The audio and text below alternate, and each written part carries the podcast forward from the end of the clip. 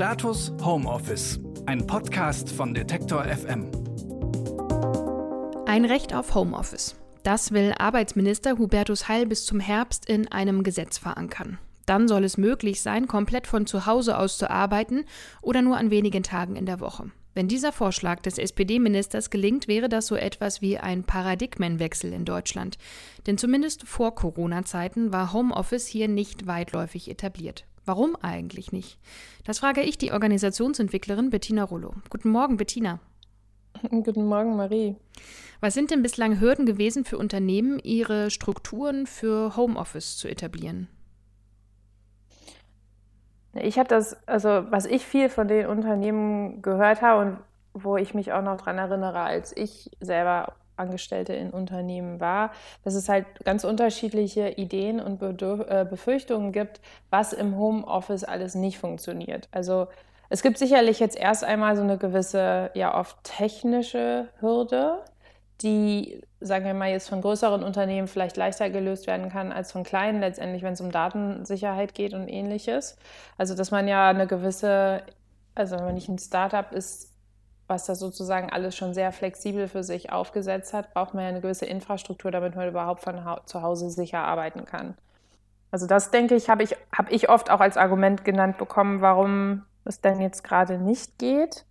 Ähm, aber also wenn wir sagen, okay, das, das wäre mal das eine und das lässt sich heutzutage, denke ich, sicher auch immer ganz gut lösen, dann, ist, dann erschien mir das andere schon immer eher wie so eine Haltungsfrage. Und da habe ich halt gemerkt, dass es so eine Idee gibt, also einmal von, dass wir im Homeoffice nicht so produktiv sind, ja, also dass die Führungskräfte dann oft befürchtet haben, dass man ähm, da nicht die, dieselbe Art von Produktivität hat. Und ich tatsächlich, vor allem als ich eine Weile mal in einem größeren Konzern gearbeitet hat, doch irgendwie den Eindruck hatte, dass es oft noch so einen Glaubenssatz gibt, dass ich mein Engagement darüber zeige, dass ich da bin, hm. also physisch da bin.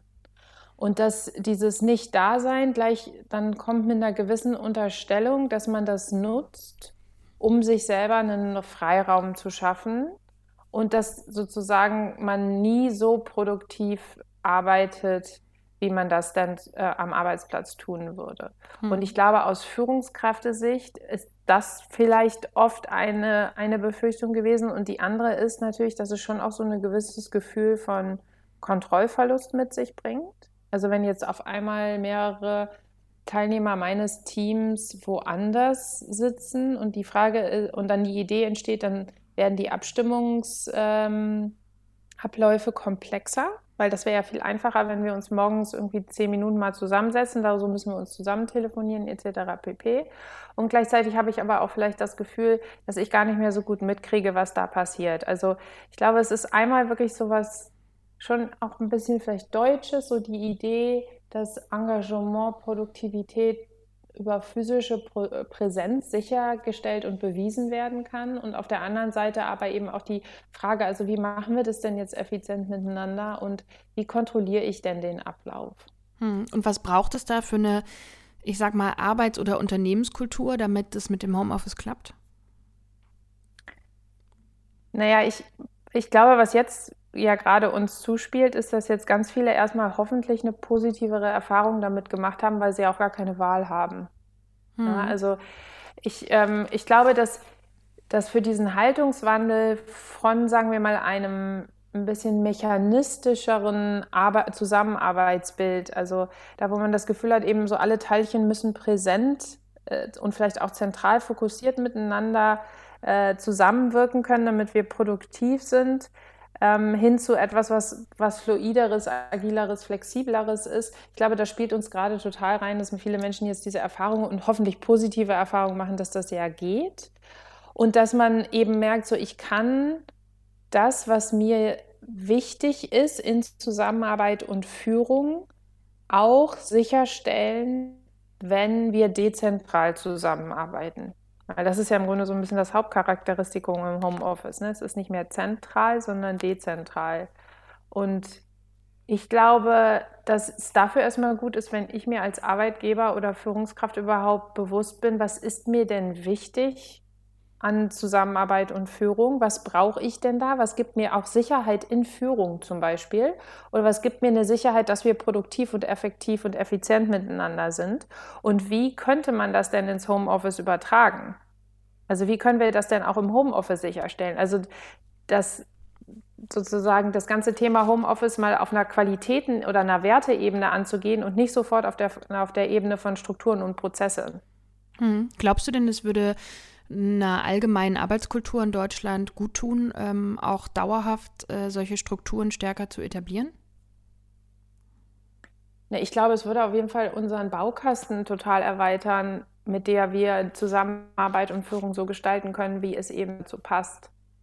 Also viel, oder der Ansatz, mit dem ich grundsätzlich mit Unternehmen arbeite, ist nie, dass ich irgendwelche Modelle, und da können wir sagen, Homeoffice ist auch nichts anderes als ein bestimmtes Modell oder Format, nehme und sage, so, das ist jetzt das neue hippe Ding, jetzt machen wir das mal alle ja, und entwickeln und jetzt pushen wir auch mal schön alle da rein, damit man da irgendwie mit zurechtkommt, sondern dass es mir eigentlich immer am wichtigsten ist, zu sagen, zu hören, okay, wer sind wir denn als Team? Wer sind wir denn als Unternehmen? Was ist uns wichtig und was brauchen wir, um gut miteinander zusammenarbeiten zu können und führen zu können, um dann irgendwie effektiv das zu tun, wofür wir ja mit unserem Unternehmen da sind.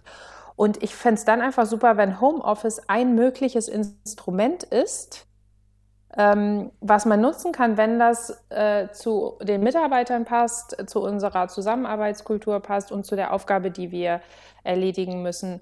Und das einfach sozusagen als Teil des Baukastens zu haben und das auch recht barrierefrei nutzen zu können, das finde ich einfach total wichtig. Und das hat zum Teil in Deutschland gefehlt oder fehlt. Hm.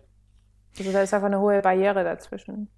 Und wie man seinen Chef oder seine Chefin vom Homeoffice auch nach Corona-Zeiten überzeugt, darüber sprechen wir morgen.